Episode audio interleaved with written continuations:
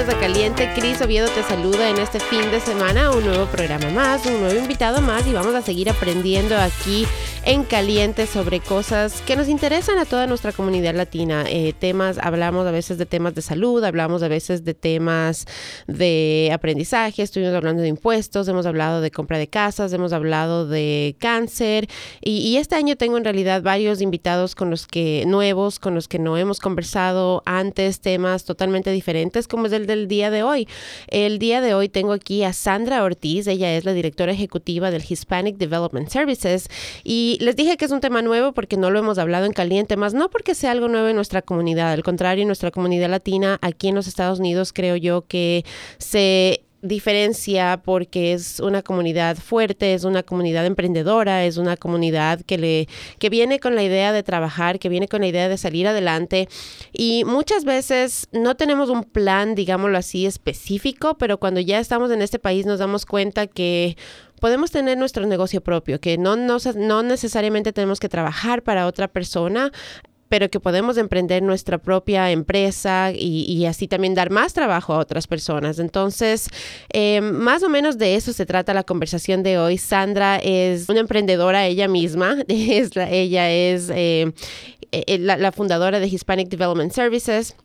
Y esta empresa el, el, lo que hace es justamente enseñar a otras personas cómo crear, cómo establecer y cómo desarrollar sus negocios aquí en los Estados Unidos. Así que, Sandra, para mí es un gusto conversar con alguien que no solamente está profesando esa idea, ¿no? De tener tu propio negocio, sino que tú misma también lo hiciste. Entonces, me, me, encanta tenerte aquí en el estudio. Bienvenida. Muchas gracias, Cris, por la invitación. Y sí, pues esa es la idea de nosotros. La idea es que Hispanic Development Services nació como una compañía que quiere ayudar a los demás a, a formalizar su sueño de crear empresa. Uh -huh. Estamos en un país que, gracias a Dios, nos brinda muchísimas oportunidades, pero como lo digo siempre eh, en mis clases, inclusive les digo a mis estudiantes, que el tema es que si uno no está preparado para enfrentar ese, ese ritmo del país, pues tampoco te sirve mucho, digamos, el sueño. Entonces, uh -huh. la idea es como aterrizar un poco el sueño, formalizarlo y pues encaminarnos como el país nos exige con toda la legalidad del negocio y eso. Eso es básicamente lo que hacemos. Me encanta lo que acabas de decir porque muchas veces eh, nos quedamos con que y, y, somos una somos una cultura de fe, ¿sí? Ajá, sí. Somos una cultura de fe y decimos que sea lo que Dios quiera, ¿cierto? Sí, y sí. nos olvidamos que, que, que, tenemos que como que, o sea, sí en verdad, porque yo también soy creyente, Ajá. entonces sí en verdad yo creo en Dios, yo creo en que, en que Dios es el, es el, el ser you know, más, más um, alto de todos y que sí. él tiene el control en realidad de las cosas. Pero a la vez, él nos dio libre albedrío y él nos dio inteligencia y Así él nos es. dio eh, espíritu. Entonces, yo, y al igual que tú, comparto que la educación uh -huh. es súper importante, que no, no es únicamente soñar, no es únicamente sentarnos en una silla y decir, sí, es. esto es lo que quiero, universo, tráemelo para mí, sí, aunque, aunque la fuerza de la atracción sí funciona, claro, porque sí claro. funciona y lo que llamamos viene hacia nosotros, sí. pero no nos podemos quedar solamente ahí estáticos, quietos, sino que tenemos que, que buscar, tenemos que luchar, tenemos que, que caminar, o sea, hacer el trabajo también y, y educarnos es una parte importantísima porque he hablado ya varias veces aquí en este programa del shock que yo tuve, el Ajá. shock cultural que yo tuve cuando yo vine a los Estados Unidos en el 2001 y, y, me encontré con que era una cosa totalmente distinta, sí, así es. totalmente diferente. Eh, yo hablaba, entendía inglés, o sea, yo, yo tenía un muy buen nivel de inglés viniendo del Ecuador, más sin embargo, llegué aquí y, y, yo no entendía lo que me decían, a pesar de que cuando la gente iba al Ecuador yo hablaba el inglés con ellos. Sí, es cierto, es totalmente es otra cosa, es totalmente sí, es distinto. El sistema funciona diferente, quería estudiar y cómo registrarte para la universidad funciona distinto. Sí. Eh, el momento en que ya tuve hijos, registrarlos para sus escuelas funciona distinto. Entonces, estamos en un, en un aprendizaje constante, constante aquí en este país. Sí. Totalmente todo funciona diferente. Incluso los supermercados. Cuando yo voy al Ecuador, a mí to ya todavía me cuesta que el carrito no pasa conmigo al otro lado. y que claro, no me lo puedo llevar. Cositas así de pequeñas, sí, ¿no? Que, sí, que, que, nos ha tocado seguir aprendiendo, uh -huh. reeducándonos. Eh, el, poner gasolina. En el Ecuador tienes a alguien que te ponga la gasolina, aquí yo tuve que bajarme y poner yo misma mi gasolina. Entonces, mucho más el momento en que tú estás tratando de formar tu negocio, tratando de formar tu empresa y de sacarla adelante. Y Sandra, me gustaría que nos cuentes... Eh, un poquito acerca de tu historia. Claro que y sí. Y cómo fue que llegaste, qué fue lo que te motivó a ti a tener tu propia empresa y por qué este tipo de empresa también. Sí. Bueno, te cuento un poquito. Yo vengo de, de una familia de empresarios. Mi mm. padre es, mi papá es médico, pero es un médico que siempre ha tenido alma de administrador. Entonces él, eh, pues hizo su carrera de medicina, inclusive él estudió en Ecuador, imagínate. Oh, wow. Eh, después va a Colombia, hace su especialización. Él es especialista en cardiología y medicina interna mm. y decide crear un consultorio inicialmente y poco a poco una clínica. Bueno, cuando él ya tiene la clínica, empiezo yo a estudiar administración de empresas. Y ya sabes que uno cuando joven está con la idea de ganar dinero, y entonces yo estaba buscando trabajo y él se entera y dice, ¿por qué no vienes a trabajar conmigo? Y en principio uno joven tiene como esa idea de que, ay, con el papá, pero bueno, decidí entrar con él. Para no hacerte muy larga la historia, yo terminé, duré 11 años trabajando con él. Wow mi papá me hizo hacer el recorrido por toda la empresa. Yo empecé desde la recepción. Yo, yo pensaba que él me iba a poner en el cargo directivo y no, me dijo, aquí tienes que pasar por todos los cargos, Sandra. Entonces me puso el, me acuerdo que me puso el turno de recepción que no quería nadie, que era los domingos de la noche. Yo decía, pero ¿por qué me hace esto? Y después lo entendí. Realmente uno tiene que pasar por todo el proceso del negocio para poder un día dirigirlo. Entonces así fue. 11 años después yo era la directora administrativa y financiera de la clínica.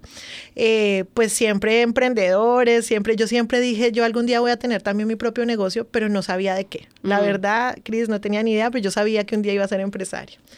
Bueno, las cosas en Colombia se pusieron un poco difíciles porque en Colombia todo el sector salud depende mucho del Estado y nosotros trabajamos mucho con el Estado.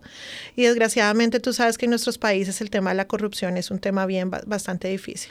Entonces llegó un punto en que eh, ya, digamos, nos debían mucho dinero, nosotros también debíamos mucho dinero. Entonces mi papá dijo, yo la verdad me estoy muriendo con este negocio, literalmente. Entonces decidimos cerrarlo, rentarlo y yo le dije a mi, papá, creo que como llegamos muchos acá, me voy a estudiar a Estados Unidos, porque mm. mi mamá y mis hermanas vivían acá. Decidí llegar con esa idea eh, después de un tiempo empecé a trabajar en una empresa que hace algo similar a lo que nosotros hacemos y es lo que yo les digo a mis estudiantes. En, algún punto uno les está diciendo a ellos, creen su empresa, creen su empresa, creen su empresa y uno sigue de empleado. Y yo decía, no, ya como que llegó el momento de que, de que uno dé un paso al lado. Traté de hacer un negocio con un familiar, desgraciadamente no funcionaron las cosas mucho y ya, bueno, de ahí ya montamos Hispanic Development Services. Eh, Hispanic Development Services es una empresa que lleva cuatro años en el mercado. Yo llevo un poco más porque, como te digo, venía de trabajar en el mismo sector. Y básicamente nosotros nacimos es por esa, nosotros veíamos que había mucha falta de información afuera. Llegaba a veces el estudiante a nosotros que nos decía, ay, pero es que el contador me dijo una cosa y el que me creó la empresa me dice otra cosa y ustedes me dicen otra y mi amigo me dice otra. ¿A quién le creo? Entonces, básicamente nosotros lo que somos es un equipo de profesionales, Cris, que nos unimos para poderle brindar información a, a, la comunidad.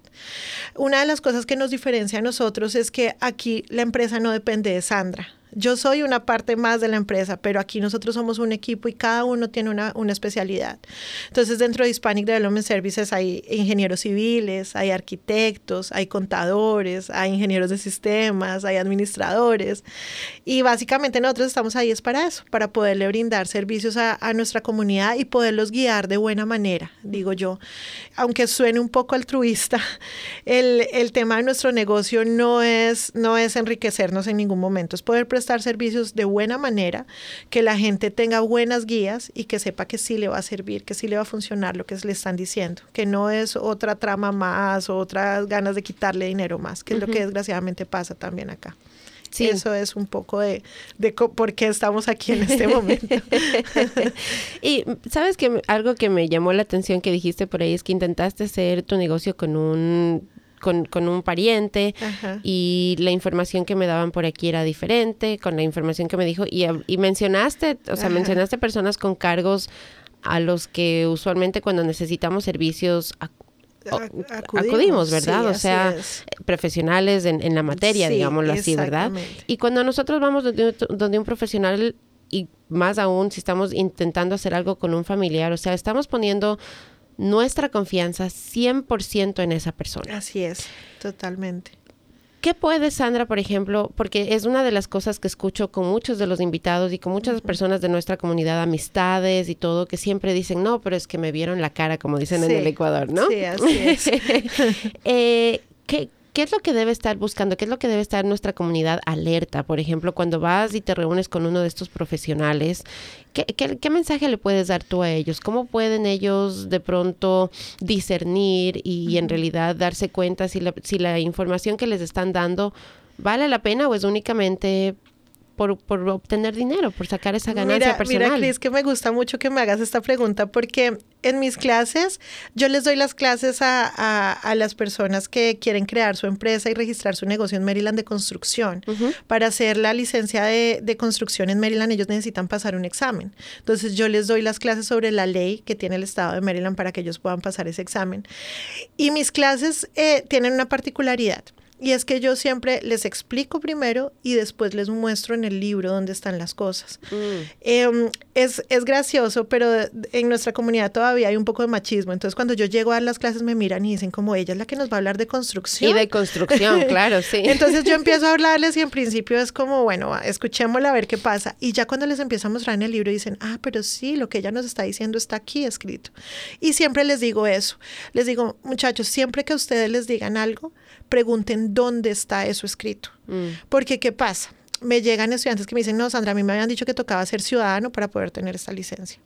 Eso no es cierto. Entonces, si tú preguntas siempre, ¿dónde está escrito eso? Y de verdad estás viendo que en alguna parte, en la ley, en una página web del Estado, del condado, dice algo así. Claro, que no vaya a ser en mi cuaderno, ¿no? exactamente. y con mi eh, letra. con mi letra, Ahí sí tú dices, oh, ok, listo, entiendo, me estás diciendo lo que es.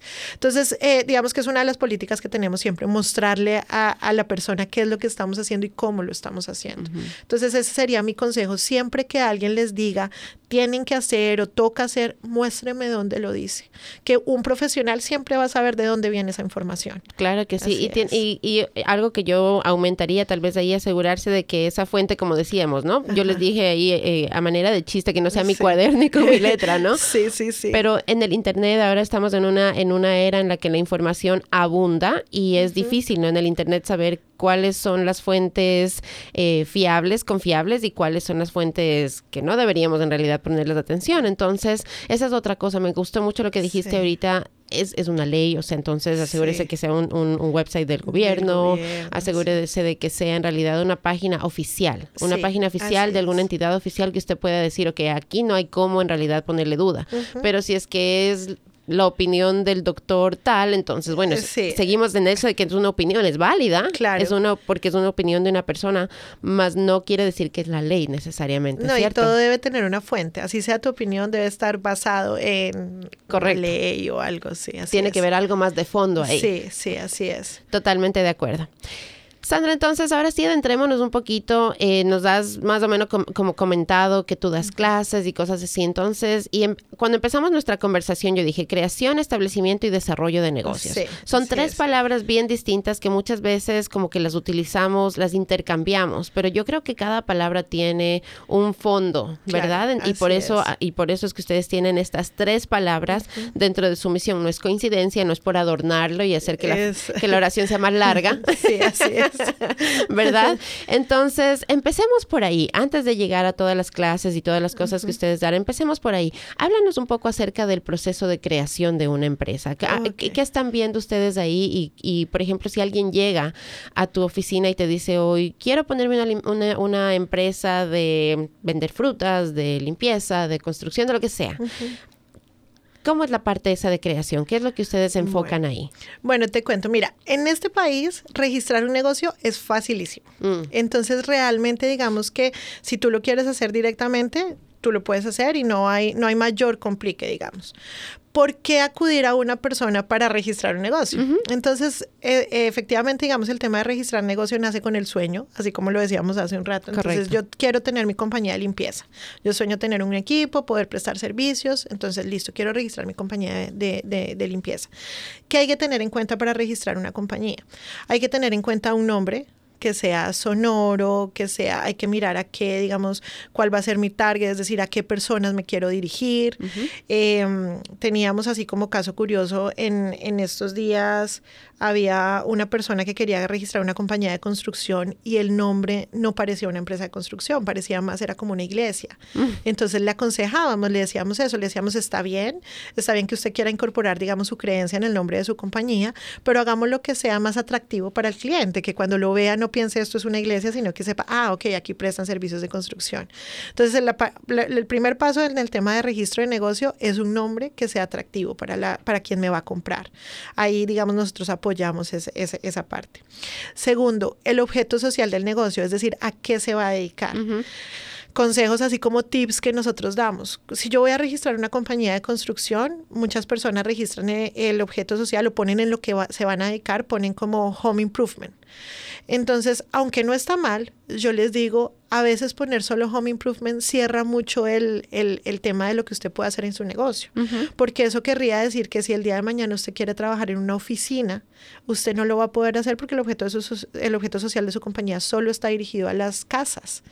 Entonces, ahí viene, digamos, como el segundo apoyo que uno da, cómo poner, eh, digamos, eso que quiero hacer, cómo ponerlo legalmente dentro de un documento. Y estas cosas de las que tú nos estás hablando, el nombre, el objeto social, ¿son requerimientos para Son requerimientos para poder registrar el negocio. Siempre te lo piden, digamos, cuando, cuando tú vas a registrar el negocio. Y, por ejemplo, entender lo que es objeto social, o sea... Sí. Como que, como que te da vueltas en la cabeza y dice es un objeto, una cosa y social, entonces ¿cómo lo mezclo, no? O sea, si no entendemos... Entonces, objeto social es básicamente a qué me voy a dedicar, o qué servicios voy a prestar, o qué voy a vender. Entonces, eh, digamos que ya teniendo eso, pues nosotros les ayudamos ya con el proceso de registro ante el Estado. Otras cosas que vemos mucho que pasan es que a veces a veces nos llegan ya las personas cuando tienen el problema, ¿no? Cuando ya han tratado de hacerlo, alguien les ayudó, un amigo me dijo, entonces vienen y no, me di cuenta que lo hice mal. Entonces, eh, digamos que es importante saber en dónde va a prestar los servicios también la persona, dónde vive la persona. Eh, a veces tienden a registrar en un estado donde es más económico, pero resulta que todos sus servicios están en otro estado. Entonces, eso requiere unos, unos registros diferentes. Aquí en este país, como estamos eh, en un país federal, necesitamos registrar el negocio en cada estado en el que vamos a trabajar. Entonces, hay que hacer registro como compañía extranjera, se llama eso. Y me imagino yo que cada estado tiene sus propias regulaciones, sus propios estándares. Los valores son diferentes inclusive en el tema del pago, el proceso es diferente inclusive, algunos se pueden hacer por internet, otros toca mandarlo físico, bueno, es, cambia. Entonces nosotros ahora hacemos registro de negocio, nosotros registramos cualquier tipo de negocio en los estados de Maryland, en DC, en Virginia, en Delaware y en Pensilvania. Okay. Eso es lo que hacemos nosotros ahora. Entonces, básicamente la creación del negocio es en realidad mirar a los requerimientos, ¿no? O sea, coger ese sueño y, tomar ese primer paso y decir, ok, el Estado requiere estas cosas, nosotros le podemos ayudar en eso. Así es. Perfecto. Y ya una vez que se ha registrado el negocio, entonces asumo yo que ahí entra lo del establecimiento. Cuéntanos un poco de qué se trata el establecimiento del negocio. Yo digo, yo digo mucho a, mis estudiantes que el tema de licenciar el negocio es lo, lo, asimilo, digamos, eh, o lo asemejo a la licencia de conducir. ¿En qué sentido? El carro es como tener la empresa. Y la licencia del negocio es como tener la licencia para manejarlo. Yo puedo tener un carro, pero si no tengo la licencia de conducir, no lo voy a poder manejar. O, si lo manejo, me expongo a que me pongan un ticket y ciertas cosas. Lo mismo pasa con el tema de la licencia de los negocios. Yo puedo establecer mi negocio, pero si no tengo una licencia para correr ese negocio, me pueden multar y puedo tener problemas. Entonces, digamos que el establecimiento ya es el tema de cumplir con la legalidad que el negocio necesita o que el negocio requiere. Entonces, eh, en diferentes eh, negocios se requieren diferentes tipos de licencias. Entonces, por decirte algo, las compañías de limpieza las compañías de limpieza, además de registrar su negocio, necesitan tener un liability, es decir, un, seguro que las cubra en el tema de, la prestación de su servicio. Las compañías de construcción, las compañías de construcción, además de su negocio, del registro de negocio, necesitan su liability, es decir, su, su seguro también, y además necesitan una licencia, que varía dependiendo de los estados también. Mm. Entonces, aquí pasa mucho que en nuestras, nuestras personas que tienen sus compañías de construcción trabajan en Maryland, y Virginia. Entonces, cada cada estado requiere su propia licencia. Entonces, digamos que el establecimiento es eso, poderles decir a ellos, ok, ya tenemos el negocio, ahora lo que vamos a necesitar para poder correrlo, para que fluya ya, es esto. ¿Ok? Entonces, licencias o seguros o bueno, lo que vayan a necesitar. Y todo eso, como dijimos, depende del Estado, me imagino que de los servicios que va a proveer, qué tipo, y dentro de construcción también, porque la construcción hay gente que, por ejemplo, se dedica a techos, hay gente que se dedica a pintura, hay gente que se dedica a otras cosas. Sí, y diferentes. Asumo que cada una de esas ramas también requiere su propia licencia, sus propias reglas, todo, porque en este país, este país es el país de las reglas. Claro, así es. Así es, total. Entonces, es importante entenderlas, es importante conocerlas y es importante eh, cuidar nuestro negocio, porque, porque yo digo, es, es, es como que tenemos nuestro sueño, tenemos nuestra idea y coger y lanzarnos únicamente así hacerlo sin entender en realidad esas, esas reglas y esas cosas, es exponerlo. Total. Es exponerlo. en cambio, que si lo, que si lo hacemos desde un comienzo bien y, y miramos bien las reglas, estamos cuidando nuestro negocio. Yo soy creyente de que eh, las bases de cualquier cosa que hagamos, de una relación, ya sea personal, de un negocio, de un trabajo, de lo que sea, de lo que sea que emprendamos, tener una base sólida es muy importante porque no sabemos. Vital, de hecho, es, lo más importante, creería yo. Sí, porque no sabemos lo que se nos viene después y si nuestra base, por ejemplo, hablando aquí del negocio, digamos que su negocio empieza y usted le está yendo bien, pero no tiene su licencia, ¿verdad?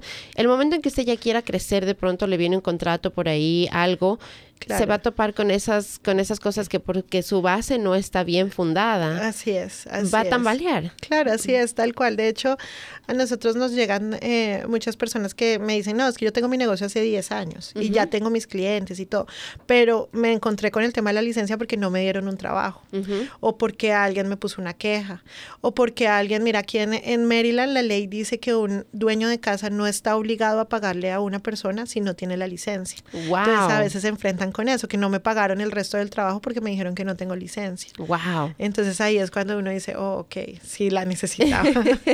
Increíble. Y son cosas que no sabemos como consumidores y como dueños de empresa, porque mira, por ejemplo, eso para mí yo no tenía ni idea. Sí, hay muchas personas que desconocen eso. Claro, y hay muchas cosas, hay muchas personas que de pronto conocen y abusan del sistema. Entonces, también, mejor protegerse uno, por eso mismo, educarse y, y entender bien qué es lo necesario y cómo me protejo y cómo protejo volvemos a la idea, ¿no? Claro. Mi negocio y mi trabajo, mi esfuerzo. Sí, sí, sí, así es.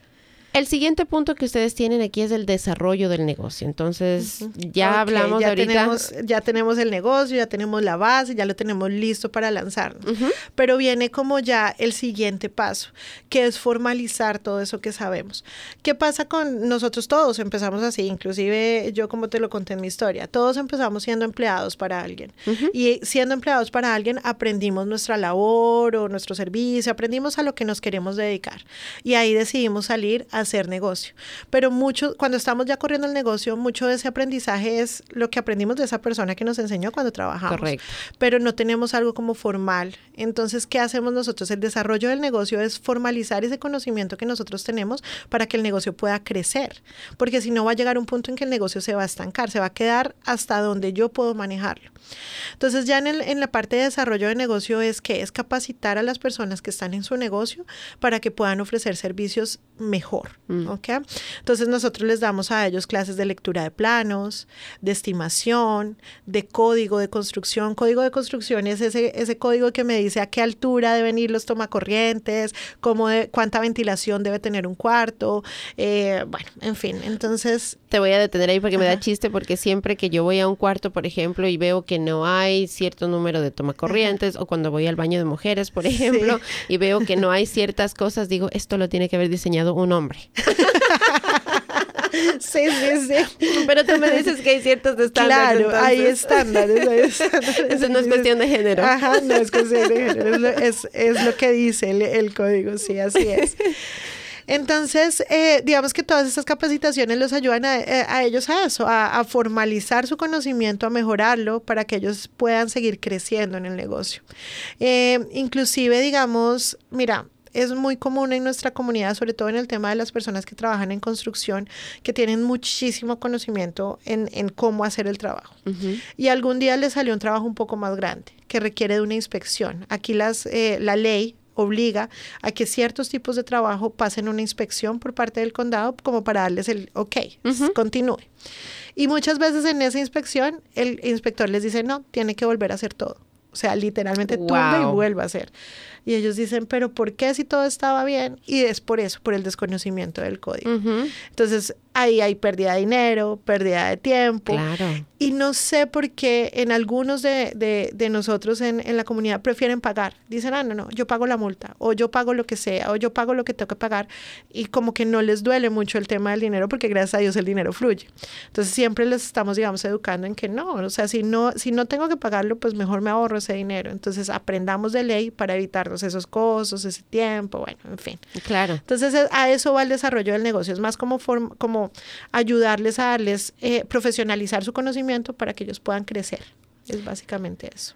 Y sabes que se escuchan historias de historias de historias. Mi, mi esposo es, es realtor, él, él entonces él, él se encuentra muchas veces ya con esas cosas que han pasado antes sí, y él sí. tiene que ir a poner en venta una casa y entonces hay una adición, por ejemplo, ¿no? Ajá. O sea, para que más o menos nuestra comunidad entienda que no es únicamente ese momento, sino que todo tiene repercusiones, ¿verdad? Todo. Entonces usted compra su casa y usted decide hacer una adición y usted decide hacer, hacerlo por usted mismo porque usted trabaja en construcción y usted es uh -huh. la persona que lo está haciendo y entonces usted sabe cómo hacer eso, ¿verdad? Sí. Y usted coge y hace esa adición y después dice, ok, voy a poner a vender la casa. Entonces viene alguien como mi esposo, un realtor, y mira la casa y dice, pero esto en el listing anterior no estaba. ¿Dónde están los permisos? Y ahí es la persona, ¿no? Que dice, ¿qué permisos? Uh -huh. Pero si es mi casa, pero ¿por qué necesitaba yo un permiso? ¿Verdad? Total. Mira que ese ejemplo lo doy clarito en, en, en la clase también, porque es lo que tú dices, inclusive muchos tenemos nuestra single house y, y, decimos, ok, en el basement voy a hacer un apartamento para uh -huh. rentarlo. Y lo construyen y queda perfecto, queda precioso, de acuerdo al código, porque ellos conocen cómo se hace. Correcto. Pero el tema es que también hay una ley en Maryland, en, de hecho ya es nacional, que dice que ninguna adición es tenida en cuenta si no tiene el permiso y no tiene un contratista con licencia que lo haya hecho. Entonces, eh, es de esas cosas, mira, de, la, de, las cosas que yo les digo en clase. Les digo siempre, muchachos, no, no solo me crean a mí, siempre hay que ir un poquito más allá. Vaya a cada condado, vaya al condado de su casa y pida en la oficina de permisos qué necesita permiso en ese condado. Con eso usted ya sabe si eso que va a hacer necesita o no permiso. Uh -huh. Pero de todas formas, digamos, todo lo que es adición, si es algo que yo voy a sumar, necesita un permiso. Así es. Y se los explico porque después no solo el realtor, porque muchos dicen, ah, es que el realtor es por molestar.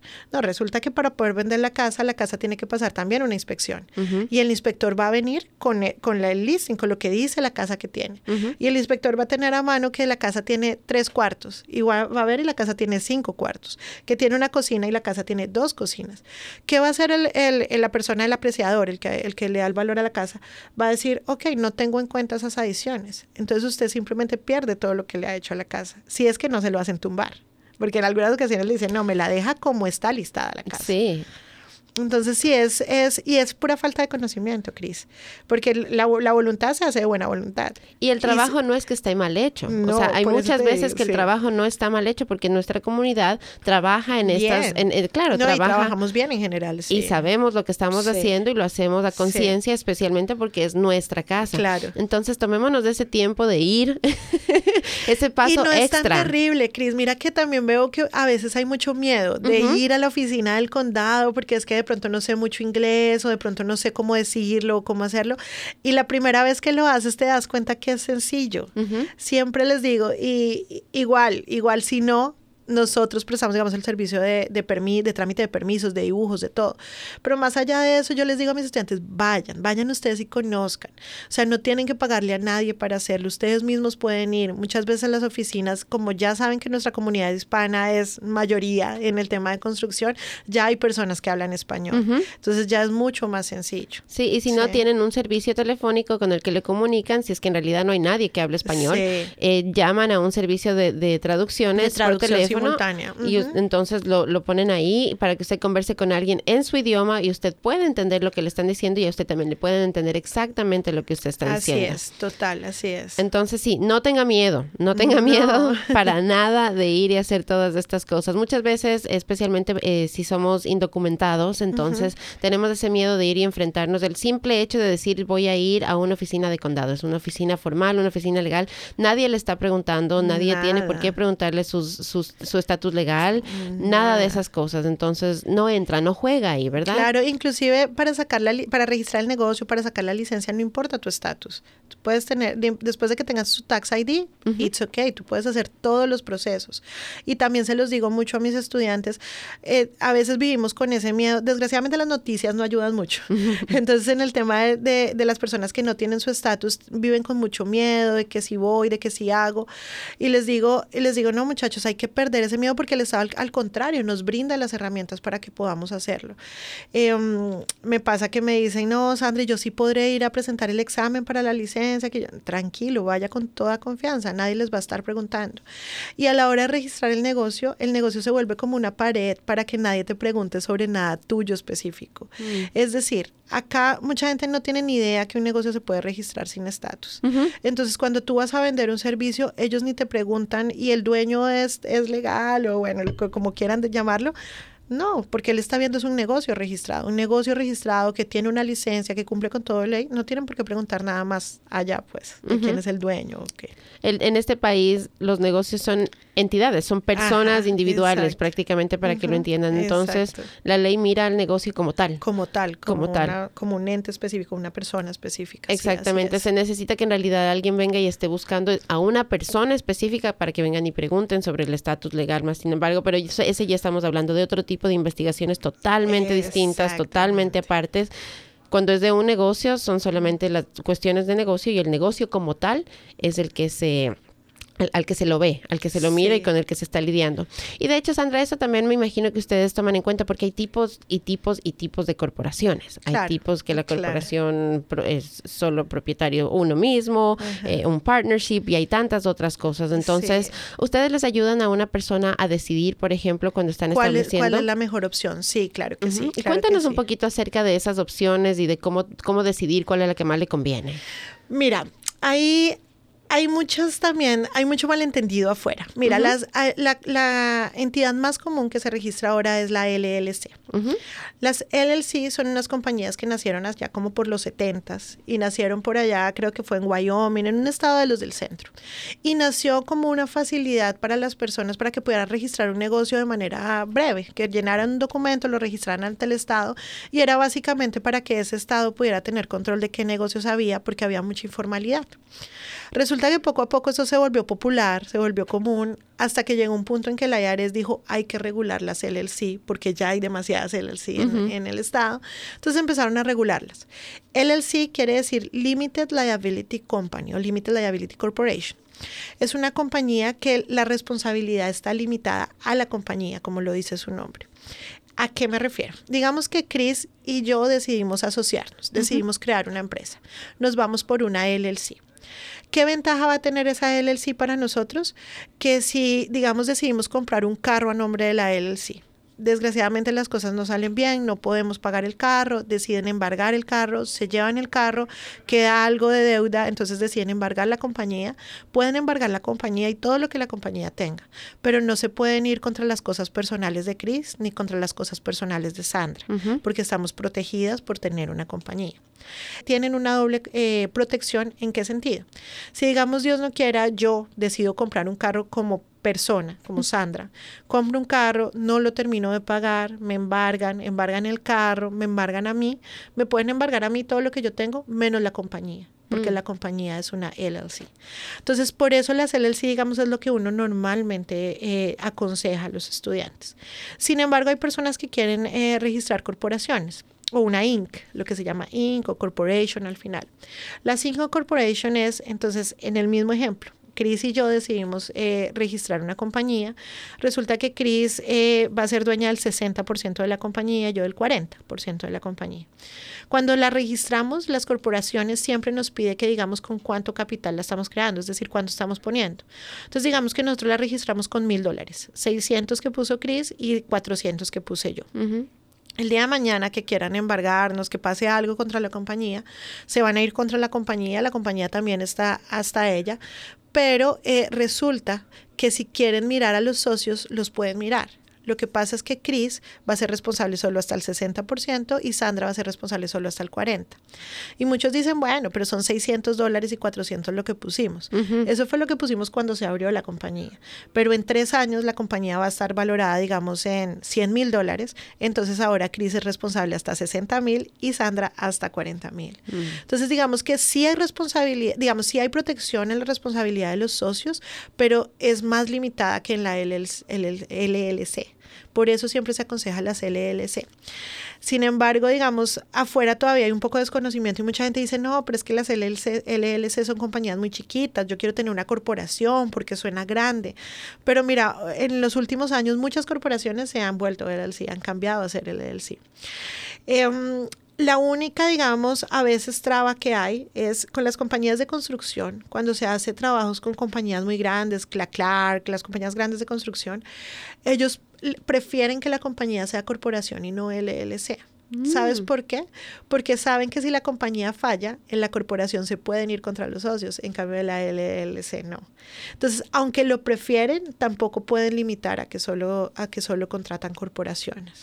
Entonces, digamos que si yo, eh, mi consejo es para una persona que está empezando una LLC, es la mejor opción, es la opción más simple, inclusive si usted quiere traer a un socio, no es obligatorio que usted lo registre ante el Estado, puede hacer un documento privado para traerlo, que yo quiero asociarme con mi primo, con mi hermano, hace un documento privado y usted lo guarda y usted con eso puede hacer eh, sus impuestos, todo, todo el tema. Entonces sí, el consejo es las LLC, son como las más simples en todo sentido. Y las que más protección le ofrecen, de lo que estoy entendiendo también aquí, a la persona, sí. Licencias, hablamos, hablamos de las licencias, hablamos de, y, dentro de los servicios que ustedes ofrecen es esto de las licencias de contratista. Sí. Cuéntanos un poco, porque volvemos a hablar acerca de los miedos, volvemos a hablar acerca del estatus legal, o sea, todas estas cosas que, tenemos en nuestra mente, porque mi tío, mi prima, mi primo, mi amigo me, dijo, ¿cierto? Que intentó ir a hacer esto y no pudo. Que es dificilísimo. Que es súper difícil. O, por ejemplo, decimos, ¿no? Eh, comparamos con la licencia de manejar. Y muchas veces la gente dice, no, pero si para ni siquiera la licencia de manejar no logro sacar porque me falta un documento, menos voy a poder sacar una licencia de contratista. Sí, es cierto. ¿Qué hay de eso? ¿Qué hay, de cierto en todos esos mitos? Hay muchísimos mitos afuera. Tú no te imaginas la cantidad. Y yo cada vez me sorprendo más en cuántos hay. La verdad es que todos diría yo que son total mentira. Okay. Mira, para sacar una licencia de contratista se necesita tener un tax ID, es decir, un IT number o un social, obviamente. Con cualquiera de los dos se puede hacer. Eh, se necesita tener una experiencia de dos años en el negocio, que muchos de nosotros lo tenemos, ya sea porque hemos trabajado para alguien o hemos corrido nuestro propio negocio. El Estado no lo va a multar a uno porque estuvo dos años trabajando ya no, no va a poner ningún problema, las multas son hacia adelante, no hacia atrás. Entonces, es demostrar esos dos años de experiencia, mi negocio registrado y tener mi seguro. Hay una, hay una cosa que sí pide el Estado que se demuestre y es que hay que demostrar 20 mil dólares en patrimonio. Y ahí la gente se me asusta porque dice, yo 20 mil dólares de dónde? ¿Cómo ¿Qué es patrimonio? ¿Qué es patrimonio? Exacto. Entonces, ¿qué es patrimonio? Patrimonio es el balance entre lo que yo tengo y lo que yo debo. Eso es el, eso es el patrimonio. Entonces, por decirte algo, yo tengo un carro, que es mi carro de la casa, el familiar, el que yo salgo los fines de semana. Y mi carro cuando yo lo compré me costó 25 mil dólares.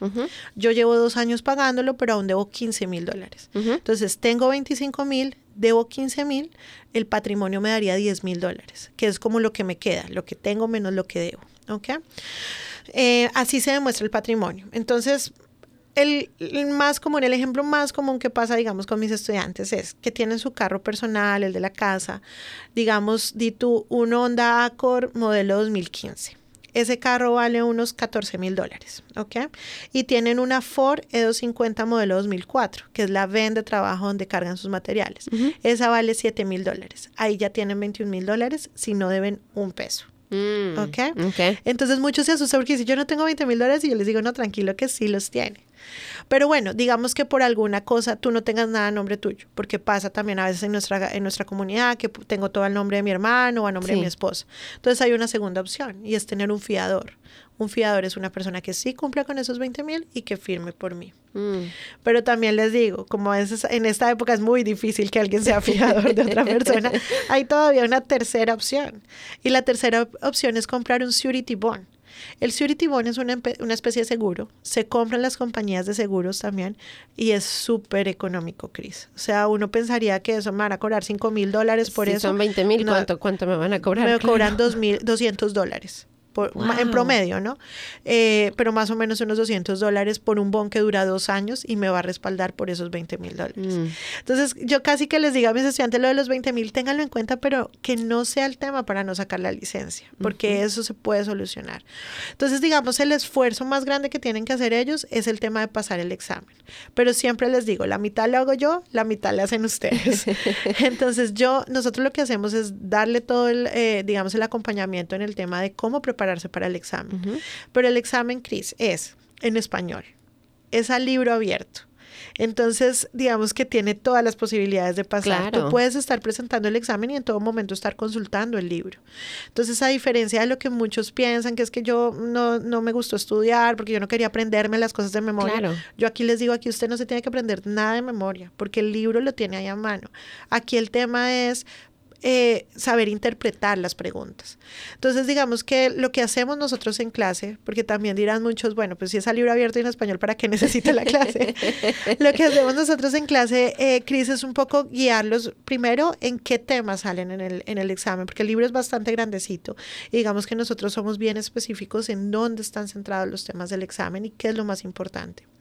Segundo, le, enseñamos, digamos, esos temas de interpretación. Las preguntas tienen a veces palabras que nosotros no utilizamos comúnmente cuando hablamos.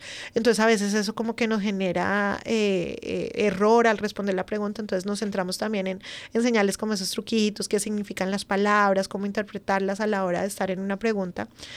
Y lo último es que yo les digo a mis estudiantes que en la clase los objetivos son dos. El primero, que ellos pasen el examen, obviamente, pero el segundo es que ellos se lleven herramientas que les sirvan en el trabajo. Que ellos no tengan una clase que ellos digan, sí, tomé una clase, pero ya ni me acuerdo qué fue lo que me dijeron. Sino que en un año digan, ok, chévere porque en esa clase aprendí cómo hacer un contrato, cómo defenderme en caso de que un dueño de casa no me pague, eh, qué hacer si se quejan en contra mía, a quién puedo acudir, eh, qué pasa si un dueño de casa un día decidió que no me quiere volver a pagar y que no me quiere recibir en su casa, qué tengo que hacer, todo ese tipo de cosas de ley que me apoyan y cómo hacerlo. Eh, a eso está centrada también la clase. Entonces, realmente el proceso de la licencia, Cris, es, tiene un proceso, ¿ok? Pero es fácil, Cris. Yo siempre les digo, a veces me, me llaman y me dicen, Sandra, pero dígame la verdad, ¿ese examen sí está fácil o es difícil? y está fácil. le tenemos miedo a los exámenes, ¿no? Sí, mucho, mucho. Y le tenemos miedo a, clase, a la clase, ¿sabes? Le tenemos miedo a ir o, volver al salón y volver a estar. Hay una señora que de pronto va a ser bien brava y me va a estar regañando. y no, yo les quiero cambiar un poco el concepto de no voy a sacar cero, no voy a pasar. Exacto, no voy a pasar y me voy a frustrar y yo tras de que estoy ocupado con el el trabajo, con, esta, con la familia, con todo y meterme un problema más. Entonces siempre les digo, no, inclusive en nuestros salones, eh, a mí no me gusta el salón tan académico, el salón así, el pupitre, porque se siente, solo el llegar a un pupitre ya te sientes tú como tenso. Entonces a mí me gusta que sea más como dinámico el salón, yo estoy cambiando las mesas, los pongo más como en una sala de reuniones, como vamos a hablar, todos somos empresarios. Claro. Aquí no es que yo, yo soy más porque, no, aquí todos somos empresarios, todos vamos a aportarnos en lo que podemos, eh, se hace un networking chévere porque entonces llega lo que tú decías, el que hace solo techos, o sea, solo roof, y está el que solo hace pisos de madera. Mm. Entonces dicen, ay, a mí a veces me salen clientes de pisos y no tengo quien lo haga, venga, deme su número. Claro. Entonces el networking también. Entonces, sí, el proceso de la licencia, Cris, es es hasta un proceso bonito, no es un proceso tan tedioso, tan cansón que uno diga, uy, es terrible, no, es un proceso que se hace bonito y nosotros acompañamos siempre a nuestros, a nuestros estudiantes en todo el proceso, siempre están acompañados de alguien, no es que ya pasó el examen y vaya a reunir los papeles, no, ahí están, yo tengo un equipo bien bonito, entonces está Laura y Felipe que los llaman y venga, pero porque no ha aplicado, tráigame los documentos, yo le ayudo, ¿qué necesita? Están ahí súper pendientes. Em, entonces sí, yo, yo lo que le diría a todos es pierdan el miedo, vayan y conózcanos, vayan a la oficina, vayan y conózcanos, vean ese grupo chévere, vean cómo lo saluda Mónica, Luis Alfredo, Nubia, ya estamos todos. y, y, solo llegar es como, oye, sí, esto va a ser diferente y yo sé que la gente se va a dar cuenta que sí se puede y perder ese miedo. Cumplir con la ley no tiene que ser algo tedioso. Al contrario, tiene que ser algo de, de chévere, salgo de esto y ya. Claro. Salgo de esto y estoy tranquilo. Debería ser algo que nos da, eh, exacto, que nos empodera y nos da tranquilidad porque sabemos que no tenemos nada por detrás, que nos puedan venir y decir, ajá, por aquí, sí, sí, aquí está la mancha y por aquí es como vamos a hacerte daño, sino que al contrario, o sea, tienes esa seguridad, esa tranquilidad de que lo que estás haciendo está bien hecho, entonces caminas con paso seguro y te dedicas a ver hacia adelante, a crecer porque sabes que por detrás no hay nada. No hay nada que te puedan, sí, así es. A mí me, me, me, parece muy bonito que muchos de mis estudiantes me llaman, siempre seguimos en contacto. Yo tengo estudiantes que estuvieron conmigo cuando yo empecé trabajando hace seis años y todavía están conmigo. Y me, me gusta mucho que me llaman y me dicen, Sandra, usted tenía razón, la licencia le cambia la vida a uno. Mm. ¿Por qué cambia la vida la licencia si es solo un papel? Porque te sientes empoderado, lo que tú decías. O sea, no es lo mismo ir a vender a donde un dueño de casa con el miedo de, uy, ¿qué tal que me pida la licencia? Si me la pide, me toca decirle, no, ya vengo y, chao. Eh, es diferente. Cuando tú estás con una licencia, tú vas y vendes empoderado. Yo soy licenciado del estado de Maryland. Tiene seguridad, claro. Exacto. Entonces ya se vende inclusive diferente la, la, la compañía, los servicios, todo. Claro sí, la licencia cambia la vida para bien, para bien, sí. Sandra, hablemos un poquito acerca de los, del tipo de clases, porque no únicamente se, se concentran en, en, licencias, sé que tienen un ah, bastantes, tienen Una, una, selección grande de, de, clases. Cuéntanos un poquito acerca de qué tipo de clases nomás ustedes ofrecen. Bueno, entonces tenemos una clase de lectura de planos. Eh, muchos de ellos se ven enfrentados a que llega la persona y les dice, este es el plano de lo que voy a hacer, y ellos entienden, en general ellos tienen un conocimiento eh, general de lo que es un plano, pero hay muchas cosas específicas en los planos que nos causan problemas. yo puedo determinar si yo veo un plano donde va un baño, donde va la puerta, donde va la ventana. No, y a qué altura debe estar la puerta. Pero ya, exacto, ya esos detalles yo ya no los entiendo. Exactamente.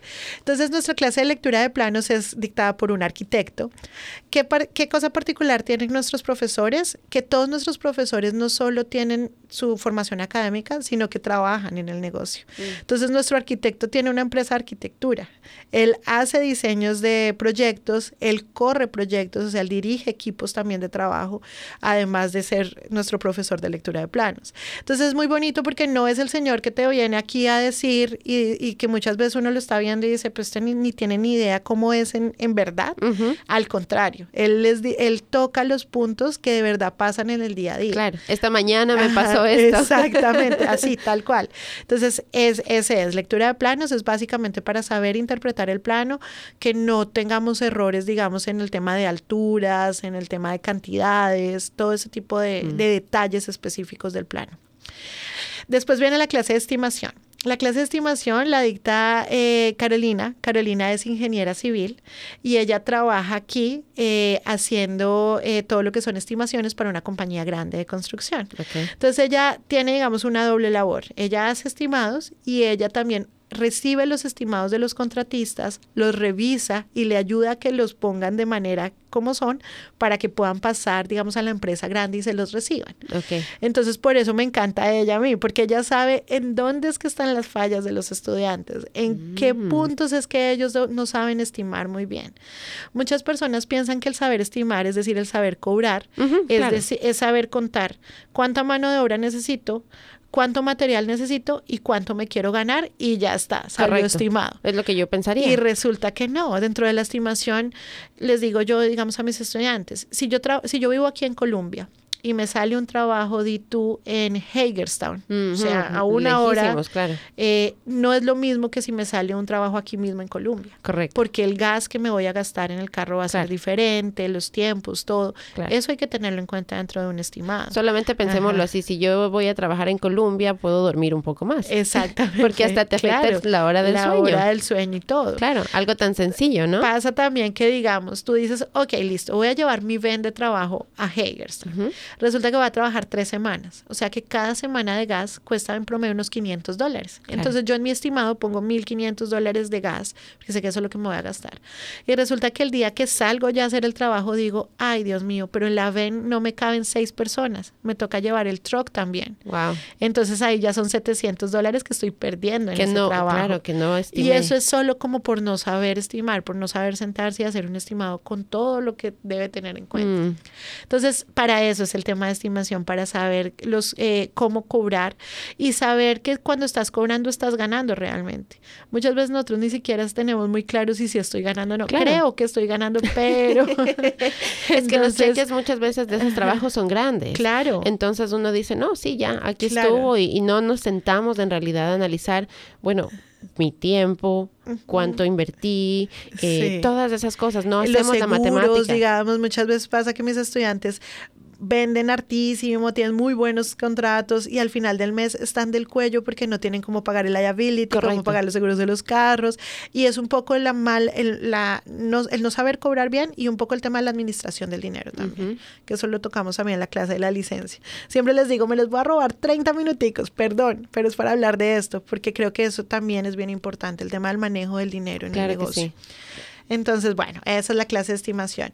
Código de construcción. Código de construcción es una clase que eh, inclusive la desarrollamos hace como un año más o menos porque nos la estaban pidiendo mucho. El código de construcción, como te digo, es también eh, a qué altura deben ir las cosas, cuántas ventilaciones debe haber, cómo se hace una fundación, es decir, el tema de las bases para la casa. Bueno, eh, esta clase la damos también con Juan Pablo, que es eh, el arquitecto que da la clase de lectura de planos, pues también por toda su experiencia en el tema de dirigir proyectos y de hacer adiciones, construcciones de casas nuevas, ¿ok? Entonces esa clase también bien específica en el tema de código, que ellos aprendan cómo deben ser las cosas y tener en cuenta que los códigos cambian de estado a estado. En Virginia no es el mismo código que en Maryland y que en DC. Entonces también por eso es importante saber las diferencias de código. Aunque no cambian muchísimo, tienen cosas específicas que los pueden afectar. OSHA, OSHA 30, OSHA 10 y OSHA 30. OSHA es todo el tema de seguridad. Entonces, em, de seguridad en el trabajo, de seguridad para el trabajador. Entonces, OSHA la dicta Saray. Saray es una profesora, ella es venezolana.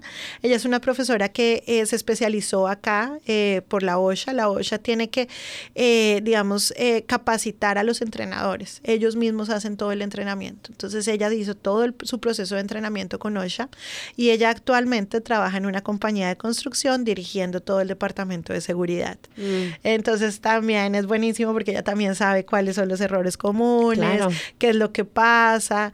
Entonces muchos, digamos, los que hacen roof, se suben al techo y dicen, uy, no, pero es que con este calor y ese casco puesto y amarrarme, no me puedo casi ni mover por esa cuerda que me amarra.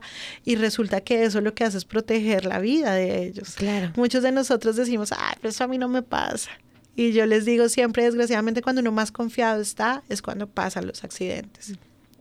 Y los accidentes en el tema de construcción, desgraciadamente, muchos de ellos no son, no son eh, digamos, sencillos, son Claro. bien, cosas bien graves. Sí, sí, sí. Entonces, OSHA va dirigida a eso, a que ellos sepan primero como empleadores, es decir, como dueños de empresa, cuáles son sus responsabilidades con los empleados y también es para los empleados, para que ellos sepan por qué utilizar las cosas. Mm. No es ganas de molestar del jefe, que muchas veces dice, ay, pero este sí molesta, este sí está cansando con que me ponga y que me ponga, pero es realmente para protegerlos a ellos de cosas.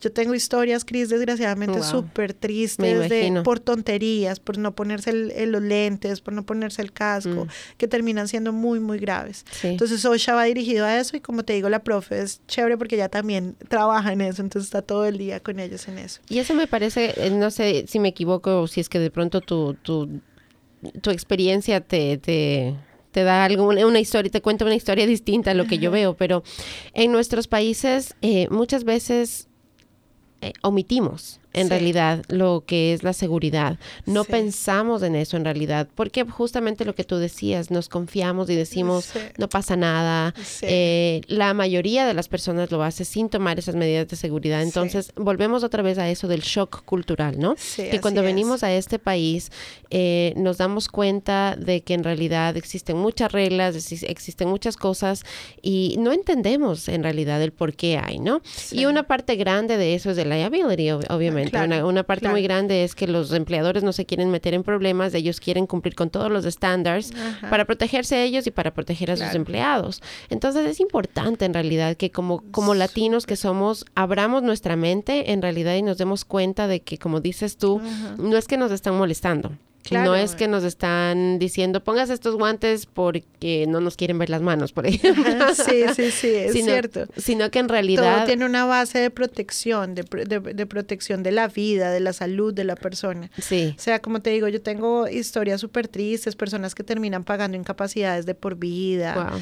personas que muchas veces yo les digo también es la forma en la que nosotros les hablamos a nuestros empleados. Entonces a veces les decimos a los muchachos, póngase el casco porque si no me multan. ¿Y qué piensa el muchacho? Ah, pues que los multen, él es el dueño de la empresa, él tiene dinero. Y resulta que no, ese es el mensaje que nosotros tenemos que dar. Hay que decirle, póngase el casco porque es que el, el golpe que usted se puede dar yo les digo, y, y perdóname, Cris, ser tan cruda, pero es que en estos temas de, de- de seguridad hay que ser cruda. Eh, el tema no es que se muera. Porque bueno, él se murió, listo, ya pasó. El tema es que Dios no quiera, se cae, se da un mal golpe, queda parapléjico, una cosa así que sea bien delicada. Entonces, eh, así es que hay que hablarles a ellos, o sea, que ellos creen conciencia de que el tema de seguridad no es ganas de molestar, como tú lo decías ahorita, es más para protegerlos, para que ellos puedan tener vidas sanas y tranquilas y que no haya problemas más allá. Es eso. Correcto, sí, correcto. Piensa en usted y piensa en su familia, piensa en sus seres Sí. queridos, porque como bien decía Sandra ahorita, si algo le pasa y usted se muere, bueno, el dolor de la muerte, de perder a la persona, pero eso pasa, ¿no? En cambio que si usted queda en realidad con, con algún... Con una incapacidad que lo, que, lo, que lo deje a usted, digamos, Dios no quiera postrado en una cama, o en una silla de ruedas. Eso se vuelve terrible para usted, Claro. para la familia, el proceso.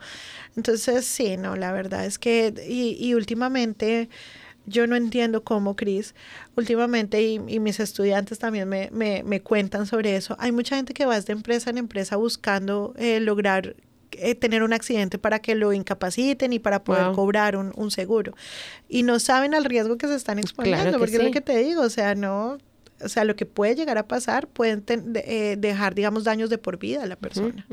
Correcto, correcto. Creo que nos falta mencionar la clase de Construction Managers. Ok, Construction Management es, es una clase que nosotros eh, creamos básicamente para eso, para saber administrar el negocio. Mm. Eh, nosotros em, corremos el negocio todos los días, pero hay cosas que no tenemos ni idea bien cómo se hacen. Todavía nos pasa mucho que el dinero de la empresa es el mismo dinero mío. Entonces pasa que mis estudiantes me dicen, Sandra, pero es que yo la, la cuenta personal ni la manejo. Y les digo, ¿y entonces cómo vive? Y entonces me dicen, no, yo pago todo de la, de la oficina.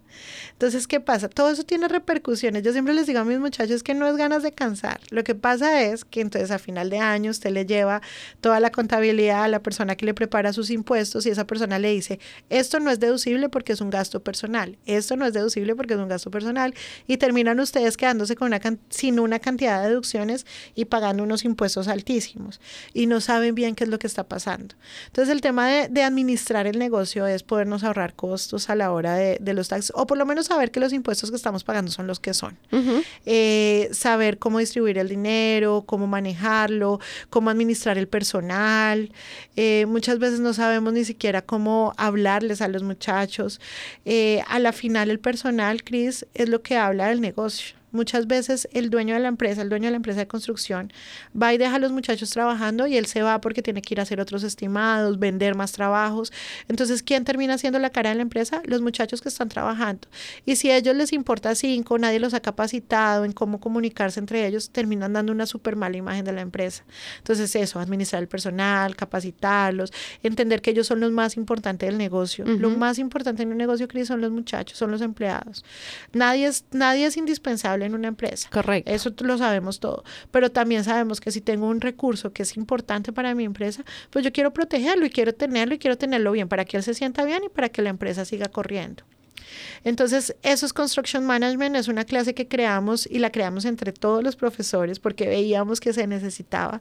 Entonces, la creamos es básicamente eso, para darle las herramientas que ellos necesitan, no solo a nivel técnico, sino a nivel administrativo, que es donde sé que hay muchos, muchas falencias todavía. ¿Es específica para construcción o cualquier persona de cualquier de profesión puede venir y... Ahora es específica para construcción, Cris. Eh, está, mira que nos están pidiendo mucho esta clase para en general, en, negocios administrativos. ¿Qué pasa con nosotros? Y también para que, para que todos lo sepan. Siempre que hemos creado una clase, no es una clase que nace de un día para otro. Nosotros eh, todos tenemos, digamos, formación académica también. Entonces todos preparamos una clase muy bien para que, para que no nos vaya a salir esta de Construction Management. Nos tomó un año eh, montarla bien. Entonces sí estamos trabajando en eso, sí lo vamos a hacer. sí queremos, no queremos ser aunque estamos, digamos, construcción es nuestro foco, no queremos tampoco si, si una empresa de limpieza quiere aprender, digamos, sobre el tema de administración o un restaurante, queremos poder ayudarles, entonces sí lo vamos a tener, sí lo vamos a tener. Nosotros somos súper activos en redes sociales, en Facebook estamos todo el tiempo contando en qué estamos, cómo vamos. Entonces, si alguien quiere, digamos, tener más información de la mano, ahí en el Facebook nos puede encontrar siempre. Fantástico. Démosle de una vez entonces a todas las personas que nos están escuchando tu información, cómo se pueden poner en contacto con ustedes, dónde los encuentran bueno, entonces eh, por teléfono 240-231-0313. Se los repito, 240-231-0313. Ahí estamos todo el tiempo. Ahí les responden las niñas que son súper dulces, Mónica, o les responde Luis Alfredo. Bueno, cualquiera de nosotros puede responderles. Ahí estamos. Es, es como la, la, la primera. Segundo, Facebook. Facebook para nosotros es una bendición y yo les digo a mis estudiantes siempre, ustedes vendan por Facebook también porque Facebook es, Facebook ahora es lo que nos tiene al día en todo sentido. Entonces en Facebook nosotros estamos como Hispanic Hispanic 10 o nos pueden buscar como Hispanic Development Services. Ahí nos van a encontrar. Eh, eh, tenemos página web. Nuestra página web es hispanicds.com. Hispanic completo, la D de Development, Services.com. Ahí nos encuentran también. En Instagram estamos también como Hispanic Development Services. Bueno, ahí estamos y ahí estamos. En Facebook pueden encontrar inclusive... Eh, Nuestros estudiantes a veces nos dan testimonios, entonces ahí está la gente para que ustedes vean que es cierto, que sí se puede. Están ellos mismos contándoles cuál ha sido su experiencia a la hora de, de tramitar la licencia y después de tener la licencia, cómo les ha ido en las clases, todo. Ahí están los testimonios también para que los vean. Sandra, se nos está terminando el tiempo. Eh, sé que ofrecen otros servicios. Me gustaría que antes de que termine nuestra conversación nos cuentes así rapidito más o menos cuáles son esos otros servicios que también ofrecen. Bueno, servicios complementarios tenemos todo lo que es eh, trámite de Tax ID, trámite de EIN para las compañías. O sea, a veces registran el negocio pero no han sacado el número de la IARES. Ahí estamos para ayudarles. Hacemos todo lo que es eh, el trámite de permisos ante los condados, planos también cuando requieran hacer planos, eso lo hacemos a través de nuestro arquitecto. Nosotros ahora tenemos una, hicimos un convenio con una empresa, inclusive tú estuviste hace poco aquí hablando con Emil, tenemos un convenio con ellos, eh, hay una empresa que se llama Fusion Consulting Group y Fusion está eh, ofreciendo todo lo que es el servicio de taxes, contabilidad, representaciones ante la IARES, eh, entonces ese servicio también lo ofrecemos por ahí. Y tenemos convenio con compañías de seguros, entonces también si necesitan liabilities, workers compensation, también tenemos a quién dirigirlos. La idea es que más que nada, Cris, y creo que como para cerrar te cuento, nosotros queremos ser para nuestros estudiantes ese amigo al que uno necesita llamar. A veces uno dice, uy, tengo esta pregunta para quién llamo. Ojalá las personas tengan en mente Hispanic Development Services para que les podamos ayudar. Fantástico, Sandra. Entonces, si usted está creando una empresa o ya tiene una empresa y quiere seguir creciendo o, de pronto está con, ese, con esa idea de, sacar adelante su sueño, yo le recomiendo que vaya y converse con Sandra. Eh, siempre les digo aquí en Caliente que creo mucho en la educación, en el poder de la educación. Para mí es, es la herramienta más fuerte que tenemos nosotros los humanos para cambiar el mundo y para realmente dictaminar nuestro destino. Entonces, Sandra y eh, Hispanic Development Services suena como que un recurso perfecto para usted, para que usted lo tenga debajo de la manga, como decimos, ¿no? y que cada vez que tiene una pregunta, que cada vez que tiene una duda acerca de su negocio, pueda usted coger y llamarlos directamente a ellos y decirles, mire, estoy ahorita con esta idea, tengo o tengo este trabajo o estoy ahorita únicamente haciendo limpieza y quiero implementar, quiero empezar a hacer pintura o al revés, no tantas cosas porque somos dinámicos, somos dinámicos los latinos eh, emprendedores, dinámicos, de visión, eh, le, ponemos muchas ganas a lo que hacemos y entonces a veces empezamos con una idea chiquitita pero después decimos, hmm, me gustaría expandirme más y mira, por acá también lo puedo hacer y me encontré esta otra idea. Y a veces lo bueno sería que usted mismo lo haga, a veces sería mejor hacer un partnership, o sea, tantas cosas, ¿no? Y eh, todas esas opciones de explorarlas con alguien como ustedes que tienen historias de historias de historias y recursos, sobre todo, para las personas, para que ellos puedan tomar una decisión sólida y decir, ¿sabes qué? En realidad, esto es lo que me conviene por A, B, C de razones, ¿verdad? Como decías tú, ¿dónde está el libro? ¿Dónde dice? ¿dónde lo dice? ¿Dónde dice eso? ¿Dónde, ¿Dónde está? ¿Dónde, dónde me, me, puedes contar historias? ¿A quién le ha pasado esto? ¿Dónde veo? ¿Dónde veo? ¿Dónde me oriento? ¿Dónde busco? Porque como tú decías, muchas veces buscamos a nuestro alrededor y no encontramos. En cambio aquí es un lugar en donde la gente puede venir, encuentra ya las historias, hay un sistema establecido, eh, hay números prácticamente, hay estadísticas que demuestran, ¿cierto? Absolutamente. Que la educación y el, constante aprendizaje, el constante desarrollo dentro de nuestra carrera, dentro de, todo lo que hacemos en realidad como padres. yo siempre me, gusta eh, comparar la, la carrera profesional a la vida de un padre. Decimos, ok, ya nació mi bebé, ¿verdad? Entonces aprendí a cambiar el pañal, aprendí a darle de comer, aprendí cuando tenía que dormir. El momento en que ya llegamos a ese punto a tener control sobre esas tres cosas, el bebé empezó a, gatear. Así es, así es. y nos tocó empezar otra vez, wow, espérate un ratito. aprender otra vez, aprender. Sí, eso es. Y es, igual con un negocio. Totalmente. Es igual con un negocio o el mercado se cae y entonces tú qué haces en ese momento, cómo reaccionas. Entonces es el estar aprendiendo, es el, estar conversando y conversando con personas como Sandra y todas las personas de Hispanic Development Services que nos pueden en realidad dar esa tranquilidad que necesitamos en ese momento para enfrentarnos con esas situaciones y darnos un plan, una estrategia que podemos implementar y seguir adelante. Así que, Sandra, algunas últimas palabras que quieras darle a todas las personas que nos están escuchando en este día. Bueno, primero, gracias, Cris. Gracias por, por permitirme llegar a todos eh, y a los que me están escuchando. Primero, que no tengan miedo. Segundo, que se asesoren bien. ¿Sí? Eh, y tercero, que luchen por el sueño. Y luchar por el sueño no es solo sentarse a esperar que las cosas sucedan, suceden como les decías tú al principio, sino hacer también, ¿ok? Nosotros eh, Dios es una persona que guía el camino de buena manera. Entonces, todo lo que sean buenos deseos de nuestro corazón se van a dar. Entonces, si el deseo de mi corazón, de mi negocio, está bien fundado, se va a dar. Entonces, démosle el empujoncito con eso, con educación, Cris. Yo apoyo tus palabras. La educación es lo que nadie nos quita. Nadie nos va a quitar lo que hayamos aprendido. Entonces, eso es lo que necesitamos tener para siempre.